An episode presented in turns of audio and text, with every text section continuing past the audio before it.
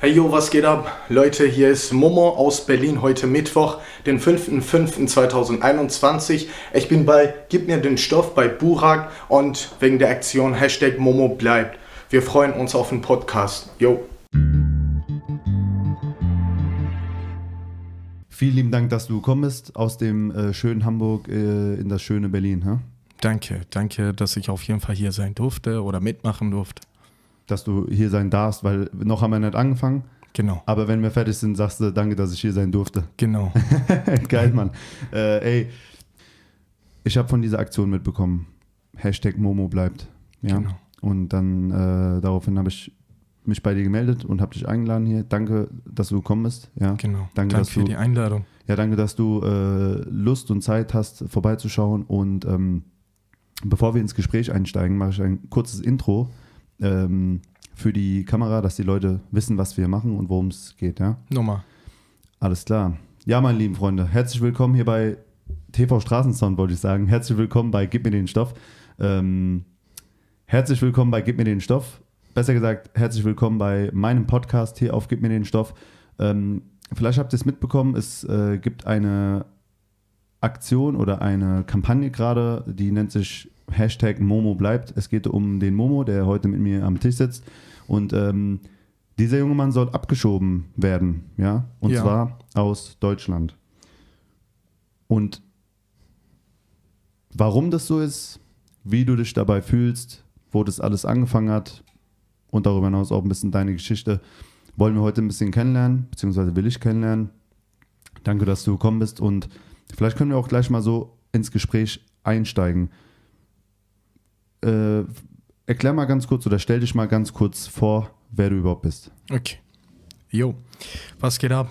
Leute, hoffentlich geht's euch allen gut. Mein Name ist Momo. 28 Jahre, nein, 29 geworden. Okay, ein Jahr älter, ja. 29 Wann, Jahre wann alt, hattest du Geburtstag? 17. April. Ach, was krass. Dann Ja. alles gut nachträglich. Danke. Ich, ich hatte am 23. April Geburtstag, ja? Ah, Dito, alles Gute nachträglich. Dankeschön. Schön. Siehst du mal, krass. Ja, genau.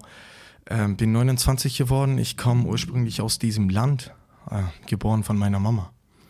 Ich komme so aus einem Land oder Gebiet, kann man sagen, namens Iran. Genau. Da ähm, aus dem Grund, aus dem, sage ich mal, religiösen Grund bin ich geflüchtet, weil ich irgendwann konvertiert zum Christentum war oder wurde. Deswegen bin ich halt geflüchtet. Ähm, genau, währenddessen ist vieles passiert. Ähm, könnte ich erklären, ganz kurz, wieso ich abgehauen bin oder was da passiert ist, wofür ich abgehauen bin oder geflüchtet bin. Ich bin einfach konvertiert worden. Ich habe das Christentum kennengelernt und dann, ja, eines Tages, das war wahrscheinlich an einem Freitag oder Samstag auf der Straße, ist mir was äh, Schwieriges passiert. Ich wurde von fünf Leuten angegriffen, wurde ich mit dem Messer attackiert. Ich wurde sowohl angestochen als auch abgestochen. Dann lag ich auf dem Krankenbett, fast für eine Minute tot. Das habe ich genauso von Ärzten mitgekriegt, äh, wo sie meine Mama darauf angesprochen haben. Ähm, genau. Und ähm, danach, also die Aktion oder der Unfall war genau zwei Wochen später, als ich in Karaj, Karaj ist eine kleine Stadt neben Tehran, ähm, genau als ich in Karaj ähm, eine Hauskirche sozusagen besucht habe. Da gibt es natürlich normale Kirche, wenn man die Frage dazu hat, auf jeden Fall. Aber darf man nicht einfach nur so rein, wenn man aus einer muslimischen Familie kommt. Das ist halt was anderes, komplett eine andere Nummer, wenn man in einer, sage ich mal, Christ, als Christ oder in einer christlichen Familie geboren wird. Das ist ja kein Ding, genau. Und da gibt es auch ähm, Hauskirchen so, dass man sich einfach zusammentut, zusammen hinsetzt und ähm, über Bibel, Jesus und über die Tatsachen, Taten von Jesus sprechen. Das ist eine Gemeinde oder Hauskirche. Genau, das ist zwei Wochen später passiert, als ich ähm, ab und zu mal die Hauskirche besucht habe. Und ähm, genau, nach dem Unfall oder nachdem das mir passiert ist, bin ich halt geflüchtet, weil ich wusste, dass ich nicht mehr hier im Iran zufrieden oder so ganz frei leben kann, könnte. Wow, erstmal, lass mich da kurz den Punkt setzen, weil das ist schon sehr heftig, was du gerade gesagt hast, ne? wenn du davon erzählst, dass man dich abgestochen hat und zugestochen hat, wie auch immer. Ähm, einfach für die, oder sagen wir mal fürs Verständnis, ja, nochmal zum Auf, Aufkurbeln. Du bist im Iran geboren. Genau. Ja? Und bist da aufgewachsen? Ja. Bis, äh, bis zu welchem Alter? Also 23 bis zum 23. bis, Lebensjahr. bis zu deinem 23. Lebensjahr ganz normal Genau. da zur Schule gegangen, aufgewachsen, Genau. Familie, Freunde, alles drumherum, Ja, so mehr also- oder weniger ganz normal. genau. Ja? Und dann irgendwann hast du für dich beschlossen zu sagen, ey, ich interessiere mich fürs Christentum Genau. und äh, möchte da äh, mich weiterhin informieren, dahingehend Genau. bilden und darüber hinaus auch ähm, diese Kirche besuchen, von der du gerade gesprochen hast, also Ja. diese Hauskirche, die Genau. scheinbar nicht so ist wie eine Kirche wie bei Nee. uns in dem äh, Land, sondern ein bisschen kleiner, ein bisschen organisierter vielleicht, ja, anders einfach. Ja, Ja, so. und das, da warst du bereits 23 Jahre alt. Als, Genau. oder, oder wann hat das angefangen Ähm, mit deinem so- Interesse? So ein bisschen, ach so, ähm, seit 22, da war ich Mhm. nicht ganz 23, sondern 22 und ja, das Interesse wurde ein bisschen so gesteigert, sage ich mal, durch einen Kumpel von mir. Genau durch ihn habe ich das Christentum so kennengelernt und Mhm. ich wollte das einfach kennenlernen und dann hat es mir gefallen und ich habe niemals gesagt, dass Islam irgendwas gegen mich hatte oder ich gegen Islam irgendwas hatte. Nein, Islam ist perfekt an sich gut eine gute äh, und vollkommene Religion aus meiner Sicht. Aber ich wollte halt diesen Weg gehen. Ich wollte meinen eigenen Weg gehen. Wollte Jesus folgen und ähm, halt konvertiert werden zum Christentum. Und das ist auch alles einfach durch die Liebe passiert, äh, die Jesus so heftig beherrscht hat. Naja, ich bezeichne Jesus als, als ähm, ein Symbol der Liebe. So bezeichne ich ihn. Deswegen war, war es mir wirklich interessant zu wissen, warum, wie er das geschafft hat. Wenn Jesus zum Beispiel sagt, liebe deinen Nächsten genauso wie du dich selbst liebst, was sollte das so bedeuten? Wie kann ich dich zum Beispiel so lieben, wie ich mich selbst liebe? Also ich würde dich auf jeden Fall irgendwann irgendwie mit irgendwelcher Sache verletzen, aber mich selber, mh, weißt du, was ich meine? Das ist halt krass. Oder zum Beispiel, wo, Je wo Jesus sagt, verehre deine Frau oder ähm, habe deine Frau so gern, wie du dich oder deinen eigenen Körper und Leib gern hättest. Äh, solche Sprüche, ähm, also fasziniert mich halt. Genau, oder er sagt, liebe deinen Nächsten. Oder er sagt, ähm, wenn ihr zum Beispiel ähm, die Leute liebt, von denen auch geliebt werd, werdet, so, welchen Dank er, erwartet ihr? Wenn man zum Beispiel, wenn ich dich nur lieben würde, von dich, von dir auch geliebt werde, okay, kann man nicht sagen, okay, ich bin so ein Liebhaber oder Geliebte, weißt du. Aber wenn man die anderen Leute auch lieben würde, von denen man Hate kriegt oder aufs Maul bekommt, dann ist das eine andere Nummer. Man kann easy behaupten, okay, ich liebe jeden, der mich auch liebt. Okay, das, Also ich merke, du hast dich sehr intensiv mit dem christlichen Glauben auseinandergesetzt. Ne? Ja. Wirkt zumindest so, als hättest du, hättest du da jetzt nicht nur einen Tag oder eine Stunde oder ein paar Nein. Stunden da investiert. Ähm, mich interessiert halt extrem auch, wie du groß geworden bist, ja, im Iran, weil ich aus meiner Erfahrung würde mal so behaupten, dass es zwei, drei Möglichkeiten gibt, äh, sich in Religion zu vertiefen. Ja? Bestimmt gibt es auch mehr, aber so aus Erfahrung sage ich mal, entweder kommt es halt stark vom Elternhaus, ja, dass man halt dahin erzogen wird. Oftmals sind es private Schicksale, die einen auch zur Religion treiben, ja, und dass die Menschen Ruhe oder Sinnigkeit finden in Religion, weil sie sich ne, verloren fühlen vielleicht oder einsam fühlen oder was auch immer oder auch ähm, durch die Religion akzeptiert fühlen, ja. Und möglicherweise gibt es noch andere Gründe, ja. Ähm, wie bist du aufgewachsen? Bist du ganz normal zur Schule gegangen? Hast du ganz normal äh, im Iran dein, dein, deine Entwicklung genossen oder hattest du schon Struggle in der Kindheit? Möglicherweise vielleicht auch wegen, dem, wegen der Identifikation zu einer Religion. Ich will gar nicht irgendwo anfangen. Erzähl uns doch einfach mal, wie, so, wie deine Kindheit war im Iran. okay, ja. Das beschreibe ich auf jeden Fall so. Äh, 1992 kam in Karaj auf die Welt. Als jüngster von vier Kindern ohne einen Haufen Geld. Papa musste kurz nach der Geburt das Land verlassen. Ich frage mich immer wieder, wie konnte das Mama schaffen? Oft musste sie weinen, unser Leid ertragen, viele Nächte sind wir mit Hunger eingeschlafen. Ein Haus mit zwei Zimmer, eine Frau mit vier Kindern, ihr Job als Schneiderin konnte Armut nicht verhindern. Lavash ist ein flaches Fladenbrot im Iran. Lavash mit Joghurt war das einzige zum Essen. Oft habe ich mir gewünscht, dass Gerichte Fleisch drin hätte. Mein großer Bruder war tagelang wach. Er hat mich großerzogen, war ein Vaterersatz. Und ich habe ihn Papa genannt. Bei ihm frage ich mich auch, woher nahm er die Kraft für den selbstgebauten Fußball? War die Straße der Platz? Damals habe ich nichts gemerkt und nicht aufgepasst. Was hat Mamas Herz gekratzt? Liebe Mama hatte es immer gehasst und sicher immer verpasst, dass wir 20 Jahre voneinander wegbleiben, von auseinandergehen. Und jetzt weiß ich, warum Mama immer Papa gehasst hat. Weil Papa die schönsten Momente in seinem Leben verpasst hat. سالها رو توی زندان به سر کرد. چقدر bad. Die liebe Mama hat wie immer Pech gehabt. Am Ende hat's Papa echt geschafft. Die Kinder wurden Mama von ihm weggenommen. Dann hat die arme Mama die Krise bekommen. Trotz der ganzen Krise gab es Mamas Liebe. Selbst Brot wurde angeschrieben. Die beste Plätze auf den Beinen der Mama liegen, um, um mit Streicheln Einheiten ihre Liebe zu kriegen.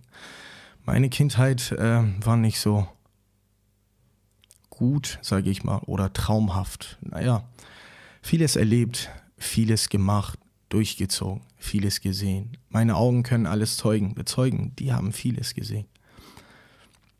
Außerdem, ähm, das war auch schwierige, schwierige Zeit mit Mama alleine ungefähr acht Jahre oder neun Jahre lang und haben wir zusammen durchgezogen, sind wir zusammen so aufgewachsen, sage ich mal. Und dann hatte irgendwann Mama einen neuen Mann.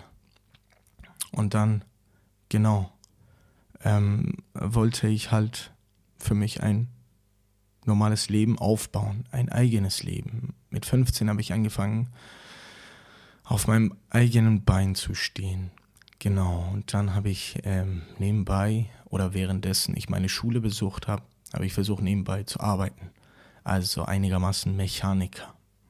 Ganz Anfänger wollte ich anfangen zu arbeiten oder lernen. Ähm, ja, so aufgewachsen. Ähm, von 17 bis 19 hatte ich eine schwierige Zeit mit einigermaßen schwierigen Freunden. Bisschen mit Drogen zu tun, dies und das. Und dann mit 19 habe ich angefangen so zu trainieren. Habe ich mich rausgeschleppt aus dem ganzen Scheiße. Und habe ich angefangen zu trainieren. Habe ich mit Parkour angefangen. Parkour gemacht. Und dann, genau, irgendwann war ich als Trainer tätig, habe ich meinen Trainerschein gemacht und dann hatte ich so Kurse, Parkourkurse, immer wieder angeboten. Und äh, bis dahin, äh, dass mir das und das passiert ist. Bis dahin, wo ich sozusagen geflüchtet bin.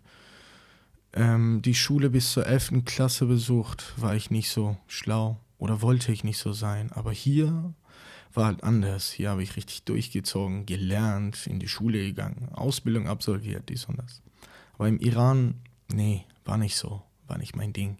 Mhm. Immer wieder trainiert, gearbeitet als Lieferservice, was Kleines verdient nebenbei. Und ja, ich kann auch auf jeden Fall detaillierter sagen, aber ich glaube, es reicht, oder? Das war auf jeden Fall ein sehr poetische, ähm, eine sehr poetische Art und Weise auszudrücken, wie du deine Kindheit erlebt hast. Und ähm, ich habe dich ja kurz bevor wir angefangen haben auch gefragt, ob du rappst, ja. ja. Und ähm, richtig stark auf jeden Fall, ja. Hast mich geflasht gerade, muss ich echt zugeben, richtig cool. Und ähm,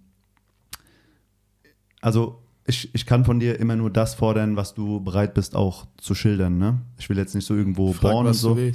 Ähm, danke dafür. Ich frage mich auch so ein bisschen, mh, hm, du hast ja jetzt Deutschland jetzt seit ein paar Jahren kennengelernt. Ne? Du bist sechs Jahre in Deutschland, hast du genau, gesagt. Ne? Genau, sechs, sechs Jahre.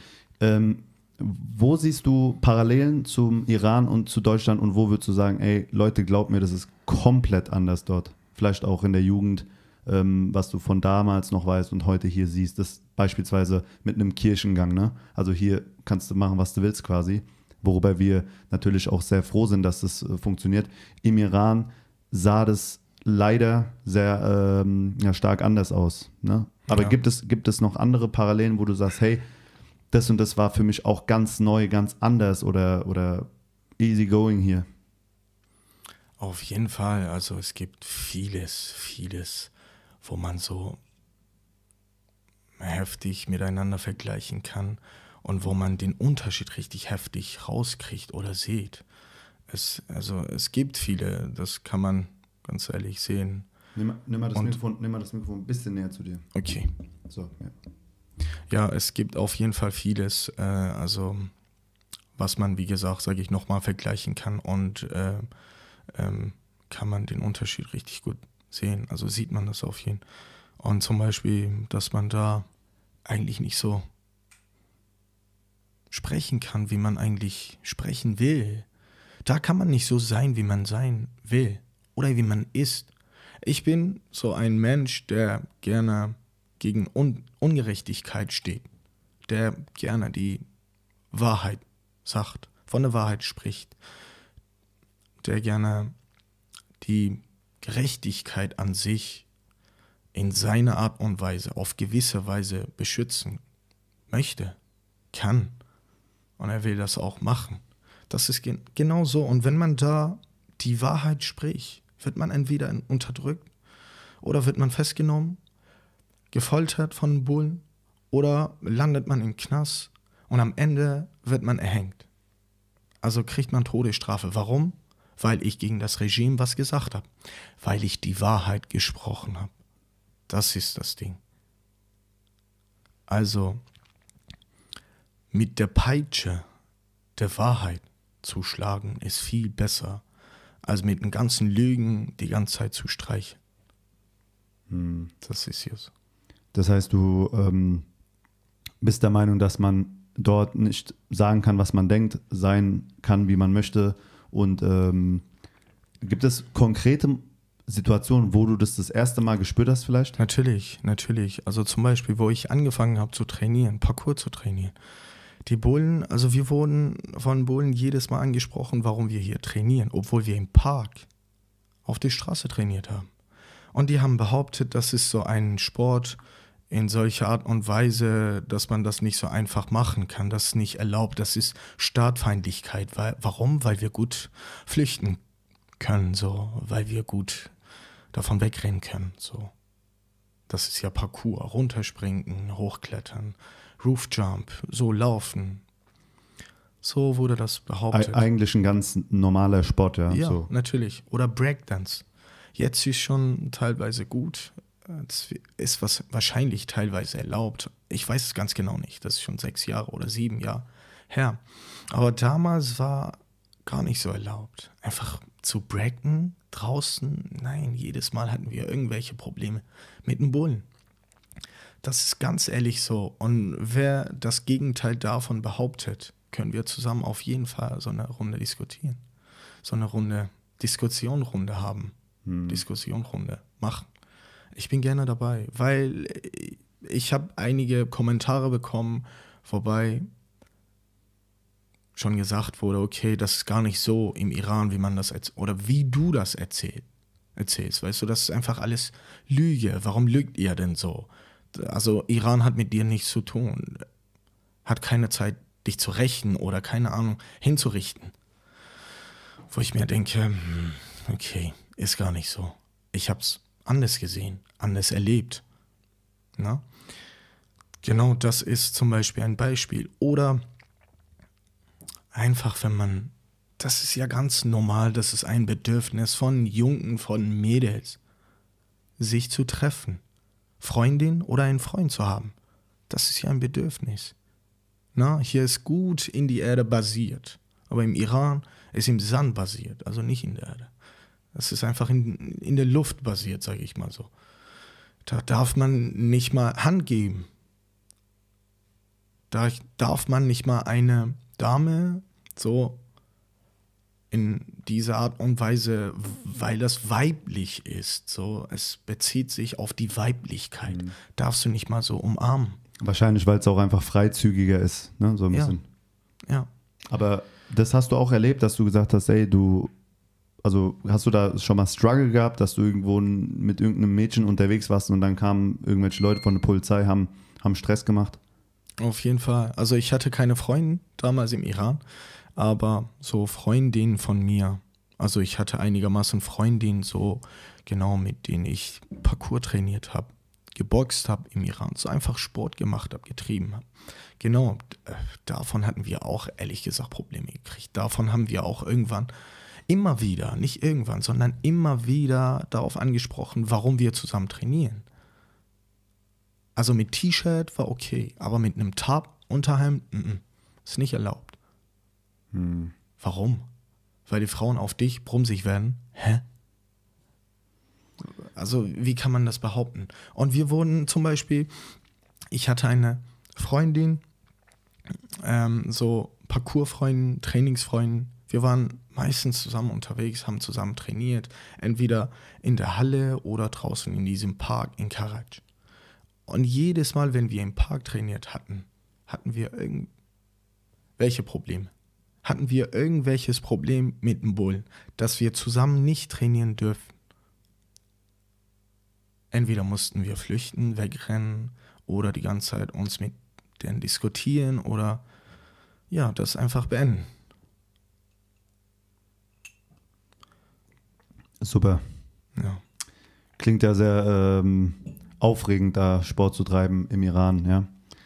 Wenn du ständig äh, vor den äh, Bullen wegrennen mu musst oder dich äh, rechtfertigen musst, weil du irgendwie ähm, Sport machst, ist natürlich auf Dauer sehr unangenehm und anstrengend. Und ich kann mir natürlich auch nochmal vorstellen, ich meine, ich kenne Polizisten, man kann nicht immer so pauschal sprechen, das ist mir bewusst, ja, ne, als würde man alle Polizisten eines Landes kennen, aber so grundsätzlich ist die polizeiliche Arbeit im Iran und die Art und Weise bestimmt eine andere auch von denen hier in Deutschland, ja. Auf jeden Fall. Könnte ich mir vorstellen. Ich kann es mit der Türkei ein bisschen vergleichen, ne? auch da gibt es Polizisten, die ticken nochmal ein bisschen anders. Im Iran sind sie vielleicht auch nochmal ein bisschen anders, ja. Auf jeden Fall. Strenger, aggressiver. Mhm. Auf jeden Das ist ja auch deren Job, deren Arbeit. Kann man nichts dagegen machen oder sagen. Das ist vollkommen okay und normal, aber das ist ja auch ein andererseits selbstverständlich, sollte man ein bisschen Verständnis dafür haben. Ne? Und es ist einfach so, da kann man nicht frei leben. Also da gibt es kein Leben gibt es nur Überleben. Wenn du zum Beispiel einen Fisch hier reinschmeißt, in einen Becher oder ins Glas mit Wasser, kann überleben. Aber heißt das nicht leben? Hm. Das ist so. Und im Iran hatten wir kein Leben. Die Frauen dürfen gerade, mein Bruder, nicht mal Rad fahren. Was ist das für ein Gesetz? Nochmal, die Frauen dürfen kein Fahrrad fahren? Ja. Okay. Kein Radfahren, also kein, kein Fahrrad fahren. Das mhm. ist ein verdammt normales Fahrrad. Die Frauen dürfen nicht mal Fahrrad fahren. Ich habe das gehört. Ich habe das gesehen. Meine Mama lebt immer noch im Iran mit meiner großen Schwester. Sie ist wieder zurückgekehrt von den Niederlande. Halb meiner Familie oder meistens meiner Familie wohnen oder leben in den Niederlanden. Mein Vater, zwei Brüder von mir, meine Schwester ist meinetwegen wieder zurückgekehrt, weil meine Mama ganz alleine war. Und wenn ich das immer wieder von denen mitkriege, von meiner Mama, von meiner Schwester mitbekomme, dass das so und so läuft, das ist einfach zum Kotzen. Mhm. Das bringt mich zum Kochen. Und ja, das ist einfach die Wahrheit, was ich sage. Egal, ob die Menschen das glauben wollen oder nicht. Ich bin hier als ein Freund. Ich versuche die Leute möglichst aufzuwecken. Wenn sie schlaf, also wenn sie wirklich eingeschlafen sind oder geschlafen haben, werden aufgeweckt. Die werden aufwachen. Aber wenn sie so tun, als würden sie eingeschlafen sein, dann werden sie niemals aufgeweckt. Sie können niemals aufgeweckt werden, weder von mir, also entweder von mir oder von irgendjemandem. Das passiert nicht. Das ist halt einfach so. Mein Ziel mit dieser Sendung ist es ja auch nicht irgendwie ähm, zu zeigen, wie es im Iran wirklich ist und, und, und wie es doch nicht ist. Und jetzt machen wir eine Diskussion über den Iran. Darum geht es ja nicht. Ich interessiere mich ja gerade für Mhm. deine Auffassung, deine Sicht der Dinge. Du bist mein Gast, es geht ja um dich. Und wenn du das sagst, weißt du, ähm, dann lassen wir das erstmal so stehen und andere dürfen andere Meinung haben. Aber ich habe keinen Grund, dir das nicht abzukaufen, weil A, ne, was weiß ich schon vom Iran und ähm, B, du wirst deine Gründe haben, warum du das erzählst, ja. Und natürlich ist es subjektiv, ja. Es ist wie wenn ich jetzt dir von der Türkei erzählen würde und äh, jemand anderes wird kommen und sagen, du, ich lebe, äh, ich kenne die Türkei aber ganz anders. Ja, natürlich, ne? Dann Normal. argumentiert man und dann guckt man, aber am Ende des so Tages, oder so. am Ende des Tages gibt es so oder so, aber es ist Ja. interessant, dass du das sagst. Ähm, sag mal, es gibt ja Menschen, die sind ähm, aus, auch aus dem Irak geflohen aufgrund von Krieg früher, ja.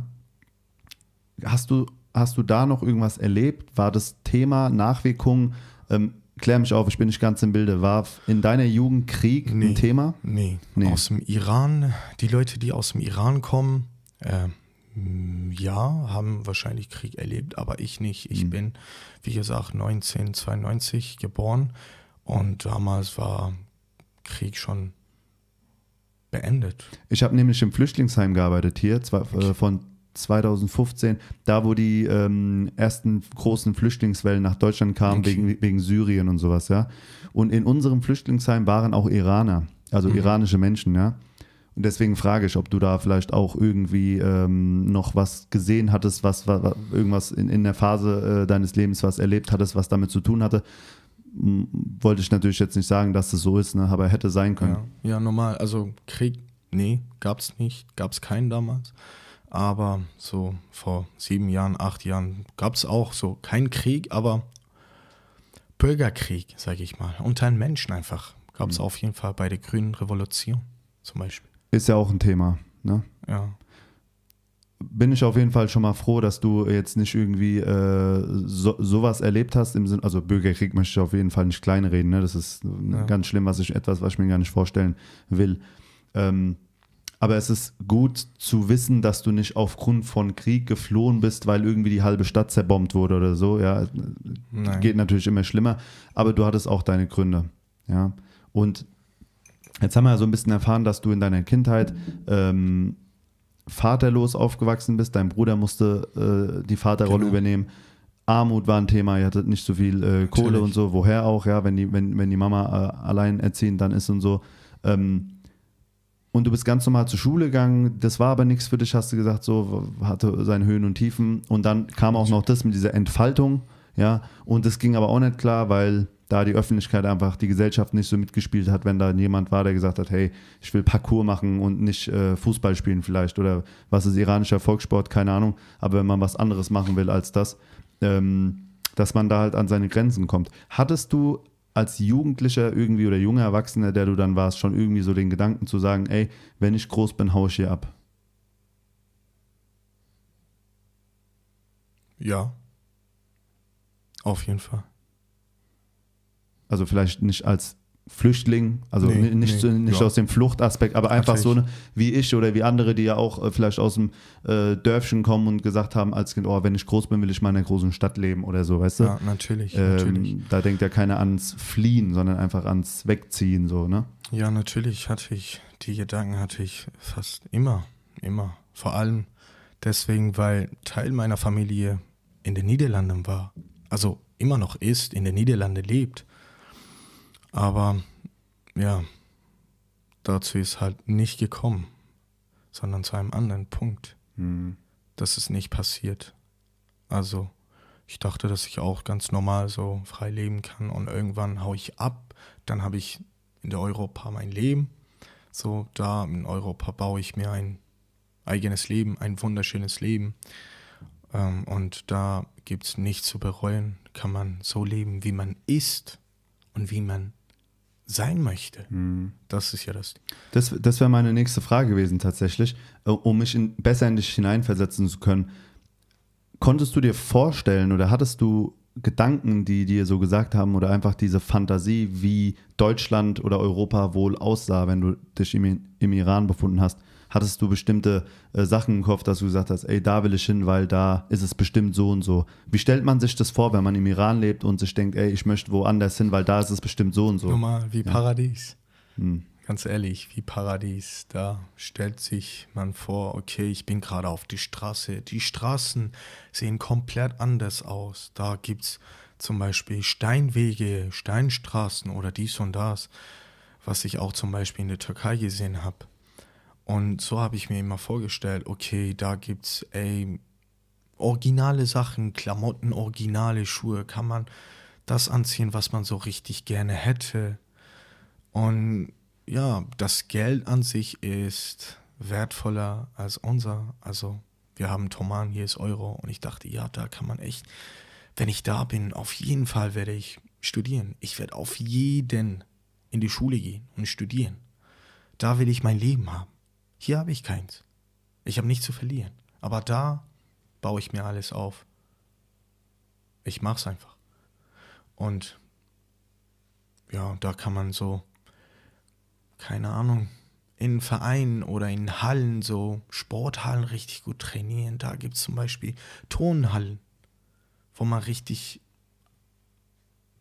ausrasten kann, so, weißt du, vom Sport her, vom Treiben her. Freerunning machen, Salto, dies und das.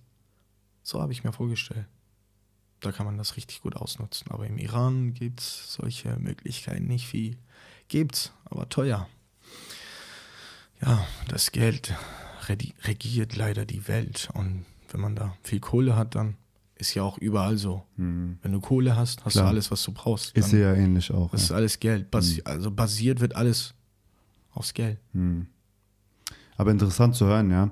Es gibt ja Millionen Vorurteile von Menschen, die vermeintlich glauben, des und deswegen kommen Menschen aus irgendwelchen Ländern und ne, du kennst ja die ganzen Flüchtlingsdebatten nicht. Wie gesagt, Natürlich. ich selber habe jahrelang im Flüchtlingsheim gearbeitet und habe gesehen, warum die Menschen nach Deutschland kommen und äh, das sah oft ganz anders aus, als sich in unsere Sozialsysteme äh, einzuwandern oder so ein Schwachsinn, den ich oft äh, gehört habe. Weißt du, also äh, als, als würde jemand äh, sich aufs offene Meer begeben oder auf irgendwelchen kranken Routen, um dann irgendwie äh, 350 Euro Hartz IV äh, zu bekommen, weißt du so. Also mag sein, dass es solche Menschen gibt, die, die, was weiß ich, weißt du, die sagen, hey, okay, machen wir das, aber wollte ich dir jetzt nicht unterstellen, verstehe mich bitte nicht falsch. Ich wollte nur noch mal diesen Schwachsinn unterzeichnen, dass es Menschen einfach gibt, die tatsächlich glauben, Menschen verlassen, verlassen ihr Leben und ihr Hab und Gut geben sie auf für irgendein bisschen Kohle, was sie kriegen. Also das ne, einfach nur so. Ist einfach Bullshit, aber einfach nur noch mal als Kommentar von mir.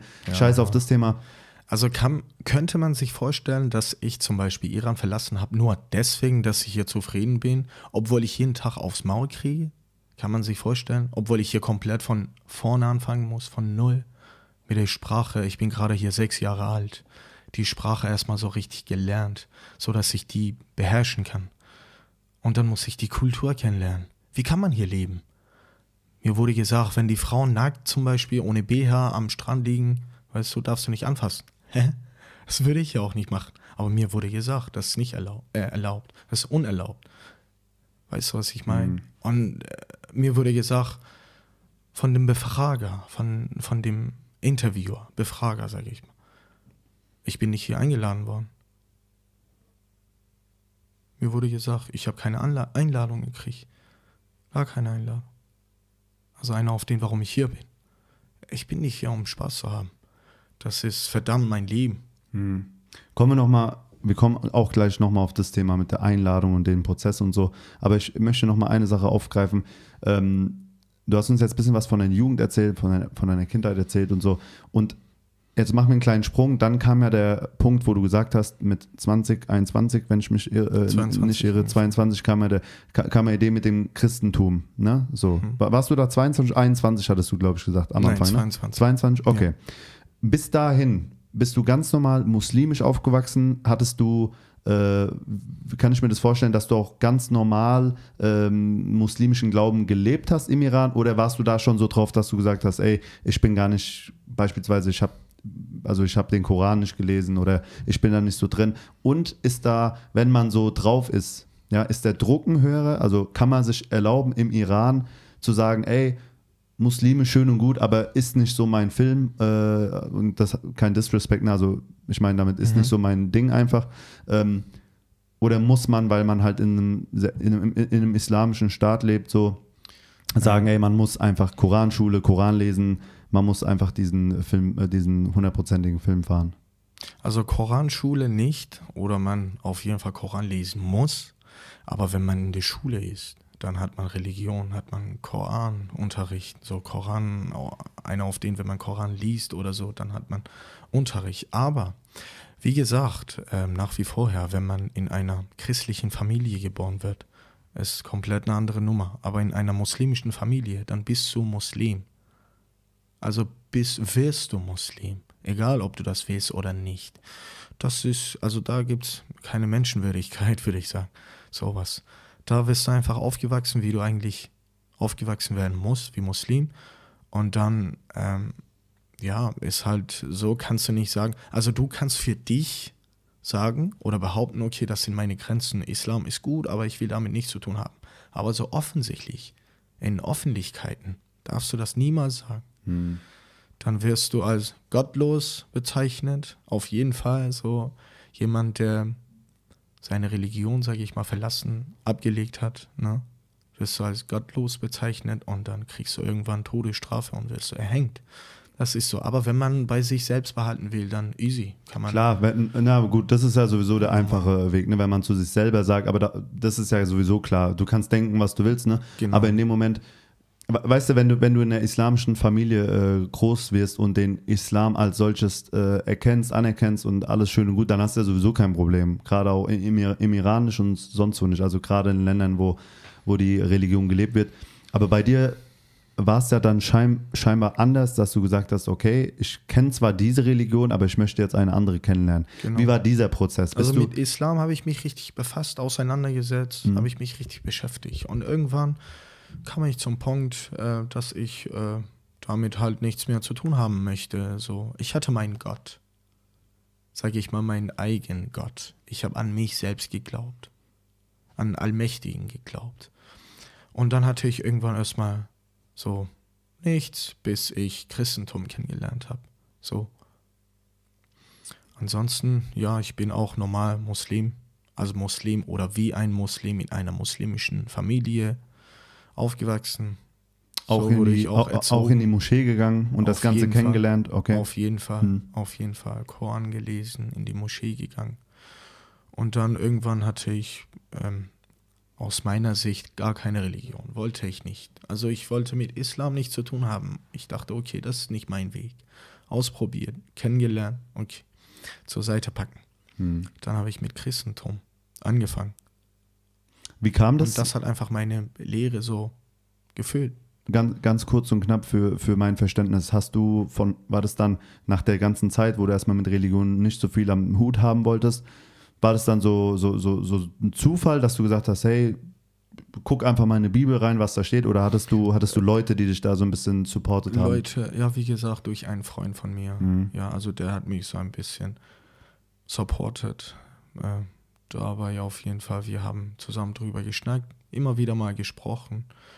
Und dann hat er mich irgendwann vorgeschlagen, also er hat ähm, mir so empfohlen oder vorgeschlagen, dass ich mir eine Bibel hole, dass ich mir die Bibel durchlese, um besser zu verstehen. Und dann hat er Kumpel, die christlich geboren waren oder christlich aufgewachsen waren. Und dann habe ich sie kennengelernt. Genau dadurch kam zur Hauskirche und so. Mhm.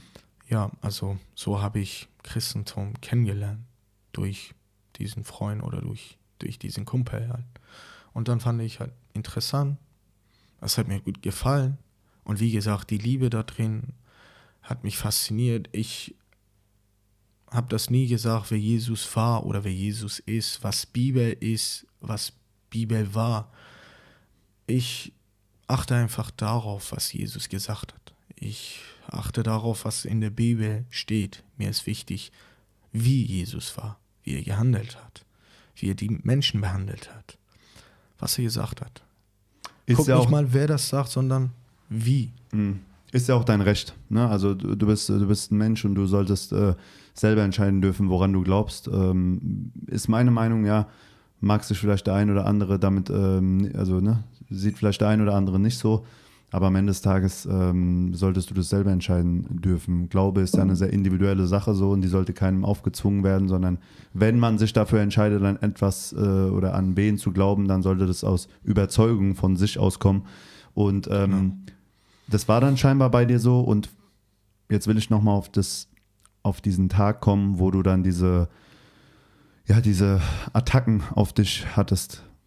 Kannst du darüber sprechen oder sagst du, ey, da bin ich ein bisschen Easy. traumatisch doch, doch. und nee, nee. Erzähl, erzähl uns mal. Ich bin ganz offen. Erzähl uns mal so, ohne die krass blutigen Details vielleicht so, dass, dass, dass die Leute jetzt nicht wegschalten, was ging da ab? Okay. Ähm, in dieser Zeit habe ich ein bisschen geboxt. Also, weil ich Boxer neben Parcours und so. Ich war an einem Freitag oder Samstag, keine Ahnung, kann mich daran nicht so gut erinnern. So gegen 19, 18 Uhr abends war ich einfach auf dem Weg nach Hause. Davor war ich schon ein bisschen unterwegs mit den Freunden. Und dann kamen fünf Leute auf mich zu, von hinten, die haben mich einfach angegriffen. Mit dem Messer. Genau daher, dass ich Boxer war, so einer auf den geboxt habe. Von daher habe ich so mich ein bisschen verteidigt halt. Ich habe es geschafft, mich zu verteidigen. Drei Leute so K.O. geschlagen, aber von, von vierten, von hinten habe ich mit dem Messer so Attacke gekriegt, weißt du. Dann er kam einfach von hinten auf mich zu und dann hat mich einfach mit dem Messer so abgestochen, also nicht angestochen oder nicht attackiert, sondern so rein in die Brust auf der rechten Seite. Ich habe mich so umgedreht, falls ich das schaffen würde, auszuweichen, aber nein. Hm. Landete genau hier auf der rechten Brust und rein in die Lunge, raus und dann durch die Rippen bis hm. dahin. Okay. Genau, wieder reingezogen. Und ähm, also der hat mehr, mehrfach zugestochen dann. Genau. Ja. Genau. Okay. Und dann lag ich halt irgendwann auf dem Boden. Das war, ähm, ja, crazy. Und die sind natürlich crazy. alle weggerannt. Ja, natürlich. Logisch. Natürlich. War das ein öffentlicher Platz, dass, das, dass da ja, Leute. Das war auf der Straße. Das Leute auf der haben Straße. das gesehen, genau. Zum Beispiel. Ähm, also es war jetzt nicht versteckt Super irgendwo in einem Park, nein, sondern. Es gab Supermarkt. Also das war genau vor einem, sage ich mal, Grünstück oder vor einem Park. Und gab es da auch Kiosk, Supermarkt Einige waren auf der Straße, haben das gesehen. Wirklich gesehen und miterlebt. Und dann genau wurde ich abgestochen so. Und das war halt abgefahrenes Gefühl. So richtig scheiße. Ich war innerlich warm, so richtig heiß, aber kalt geschwitzt. Und dann lag ich einfach auf dem Boden, habe ich meinem Cousin so Sprachnachricht geschickt. Ich konnte gar nicht mal schreiben, so einfach ganz kurz eine Sprachnachricht geschickt und meinte, ja, ich bin so auf der Straße wurde mir ein Messer attackiert, muss mich ins Krankenhaus bringen. Er hat mich ins Krankenhaus gebracht, sonst lag ich einfach auf der Straße. Nicht dein Ernst. Doch. Dein Cousin musste kommen, nachdem ja. du ihm eine Sprachnotiz geschickt hast und der hat dich ins Krankenhaus. Hat keiner, also keiner auf die Idee gekommen, irgendwen zu rufen, Krankenwagen rufen, irgendwas, nee. nix. Keiner hat den Krankenwagen angerufen. Ach du Scheiße. Alle waren so schockiert und geschockt. Vor allem von der Angst her, keiner hat irgendeinen Scheiß getan. Oder, keine Ahnung, meinetwegen Polizei anrufen, Krankenwagen anrufen. Nee, er hat mich ins Krankenhaus gebracht. Das Einzige, was ich gemacht habe, um nicht zu sterben, um zu überleben, so weiter zu schaffen, war das, dass ich mein Hemd ausgezogen habe und dann einfach darauf gepackt und richtig gedrückt, so gegengedrückt. Selber, du selber. Selber, ich habe es selber gemacht, damit ich nicht verblute. Hm. Und dann im Krankenhaus war ich, wie gesagt, doch fast eine Minute, ich weiß es ganz genau nicht, aber habe ich das gehört, habe ich von Ärzten gehört, wo sie meine Mama gesagt haben oder äh, sie darauf angesprochen haben, ey, brauchen Sie nicht zu heulen oder zu weinen.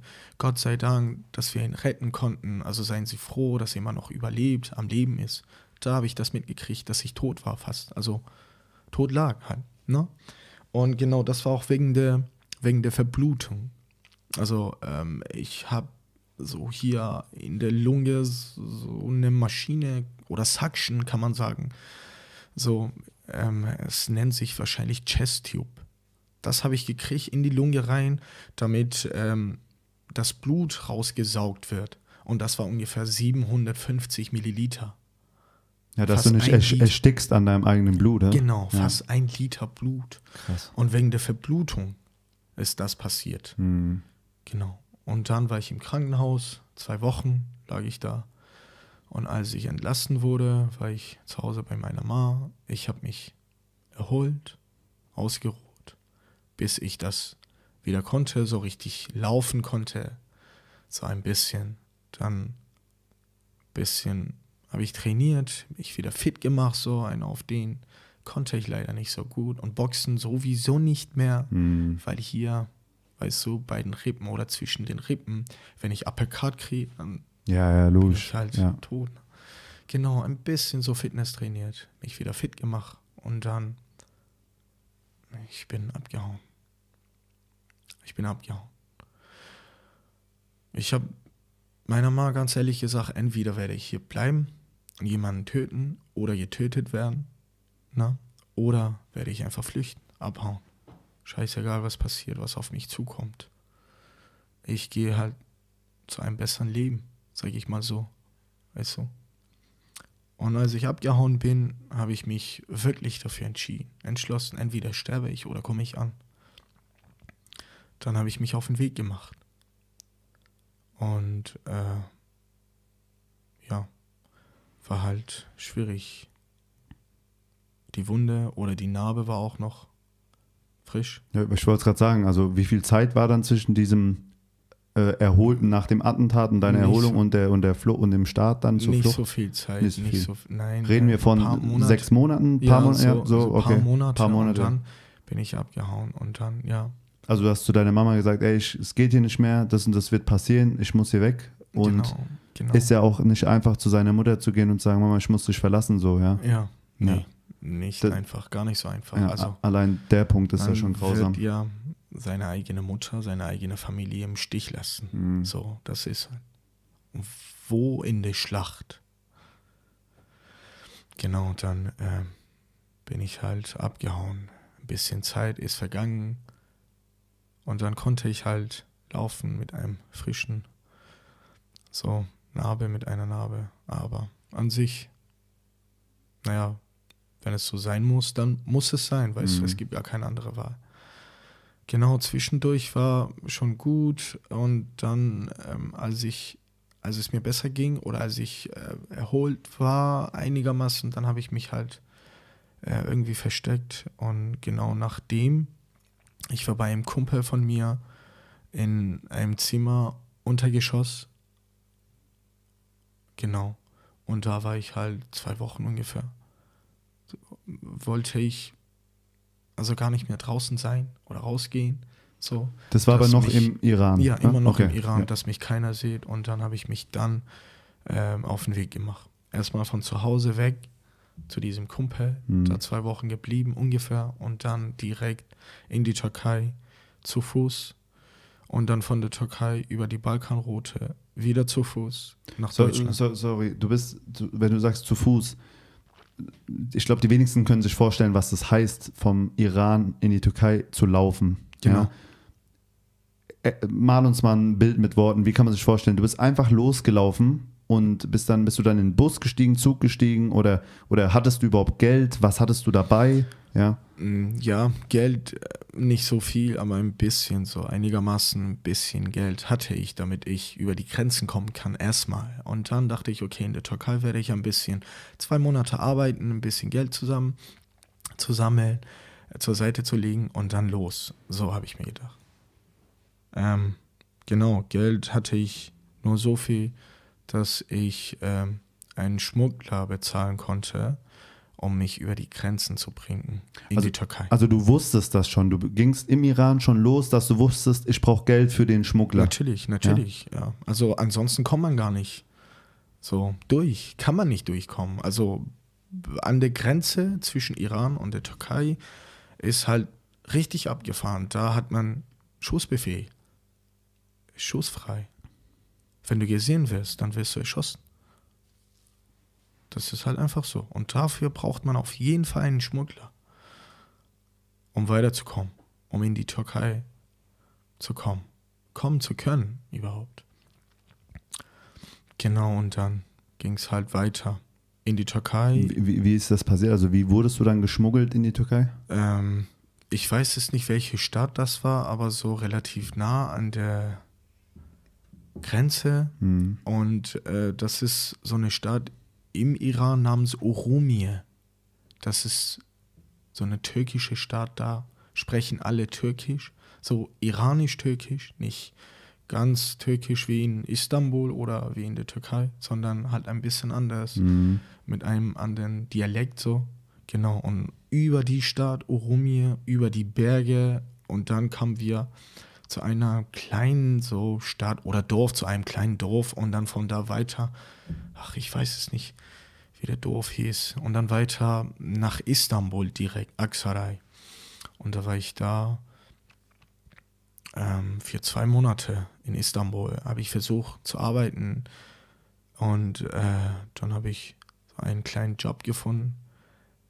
Teller waschen, sauber machen, kochen, helfen, schneiden und ja, das war's. Kannst du dich erinnern, wie viel Geld du da bekommen hast? Mal so, mal so, äh, je nachdem, wie viele Stunden ich gearbeitet habe. Manchmal war so, dass ich 16 Stunden, 16 Stunden am Tag gearbeitet habe. Von 8, 9 Uhr morgens bis um 3 Uhr Nacht, 4 Uhr Nacht, weil ich auf einem Schiff gearbeitet habe, auf einem touristischen Schiff. Mhm. Ähm, und ähm, das war genau von neuen Jahr vom Iran oder weißt du, so, das nennen wir Norus, genau das war vor diesem neuen Jahr und war auch richtig voll, ne? Weißt du, jeder ist da in der Türkei, will feiern, Klar, auf, diesem Schaff, auf diesem Schiff, keine Ahnung, feiern, trinken, essen und das haben wir organisiert und da war ich als Hilfe halt Mhm. nebenbei geholfen und manchmal 400 Lira bezahlt, manchmal 800 Lira, 500 Lira. Und das war halt, ein, äh, ein, ein Knochenjob auf jeden Fall. ja, Ja. ja, zum Beispiel zwei Wochen gearbeitet, 400 Lira bekommen. Das war gar nichts, aber besser als nichts. Und genau, am Ende hatte ich ein bisschen so Geld. Wo hast du da gepennt? Hast du, hast du da Miete bezahlt oder Gott sei Dank nicht. Miete habe ich nicht bezahlt. Bei meinem Chef habe ich, also der war so ein super nett, der war auch Iraner, so ein heftig, heftiger Iraner-Typ, Iraner-Dude, der war super nett. Hat mir einfach Schlafplatz angeboten, meinte, wenn du hier arbeitest, dann kannst du auch bei mir pennen. Miete brauchst du auch nicht zu zahlen, weil du ja nicht so viel verdienst. Ich habe auch nicht so viel Geld oder ich verdiene auch nicht so viel, damit ich dir viel mehr geben kann, könnte oder damit ich dich besser bezahle. Und äh, ja, dann genau da bei ihm übernachtet. Und irgendwann habe ich zu ihm gesagt, ich will weiter so. Also ich bin nicht hier, um zu arbeiten oder um hier zu bleiben. Ich will weiter. Ich muss mein Leben auf die Reihe kriegen. Und dann habe ich mit ihm drüber geschnackt, dass ich mich auf den Weg machen will nach England, Deutschland, wo sicher ist. Ich wollte auf jeden Fall nach England, weil ich mir damals dachte, dass England sicherer ist, ein sicheres Land ist. Bin ich leider nicht hingekommen, weil ich in Deutschland festgenommen wurde. Genau. Und genau habe ich mit ihm drüber gesprochen, erzählt, ihm habe ich erzählt, dass ich das und das vorhab. Er dachte sich und dann meinte, ja, klingt gut, klingt auf jeden Fall nach einem Plan. Hatte sich ein bisschen drüber Gedanken gemacht, dann hatte ein Kumpel von ihm, also von sich selbst, angehauen, der war auch dabei und noch ein Freund. Wir waren zu viert, haben uns auf den Weg gemacht. Zwei Monate später, als ich ankam in der Türkei. Genau, haben wir uns auf den Weg gemacht, haben wir uns ein Schlauchboot geholt, ein eigenes Schlauchboot. Haben wir uns so richtig gut informieren lassen, wie man das benutzt, wie man damit umgehen kann. Und dann sind wir halt von Bodrum, kennst du auf jeden Fall, direkt auf die Insel Kos gefahren. fast äh, zwei Stunden, eineinhalb, zwei Stunden waren wir auf dem Meer. Es war richtig heftig, stürmig. Wir waren bis zum Knie im Wasser, mein Bruder, und haben die ganze Zeit mit einer Flasche, 5 Liter Flasche, Wasser rausgekippt. Wasser rausgekippt. Und als wir ankamen, war niemand da. Also an diesem Abend oder an dieser Nacht war gar keiner unterwegs. Keiner ist da auf dieser Insel, Kostinsel, angekommen, außer wir zu viert. Die haben das alle von verrückter Sache gehalten und meinten, ja, mit diesem Sturm und dies und das seid ihr voll bekloppt und verrückt. Gut, dass ihr noch am Leben seid, so noch überlebt, weißt Genau. Und dann, soll ich weiter so erzählen? Bitte, ja, erzähl. Okay. Genau. In Griechenland waren wir 17, ungefähr 18 Tage auf der Straße gepennt. Der Camp oder Heim waren sich voll. Da es hat einfach überflutet, weißt du, von Menschen. Da war ich 18 Tage ungefähr, wie gesagt, auf die Straße. Von dort hatten wir ein bisschen so Geld besorgt, kann man sagen, in Griechenland oder auf dieser Insel haben wir ein bisschen Geld besorgt. Von meinem großen Bruder, von Freunden, so, die anderen haben ein bisschen. Und dann haben wir alles aufeinander gepackt, zusammengetan und dann los. Nach 18 Tagen sind wir weiter, erstmal mit dem Schiff nach Athen und dann von dort mit dem Zug nach Mazedonien, nach der Grenze, also äh, bis zu der Grenze und dann wieder zu Fuß. 12 bis 13 Tage ungefähr war ich in Mazedonien komplett zu Fuß, also das ganze Land durch das Land komplett zu Fuß bis zum Ende. Das war heftig, heft, richtig heftig vieles erlebt, vieles gesehen auf dem Weg. Und dann waren wir in Serbien.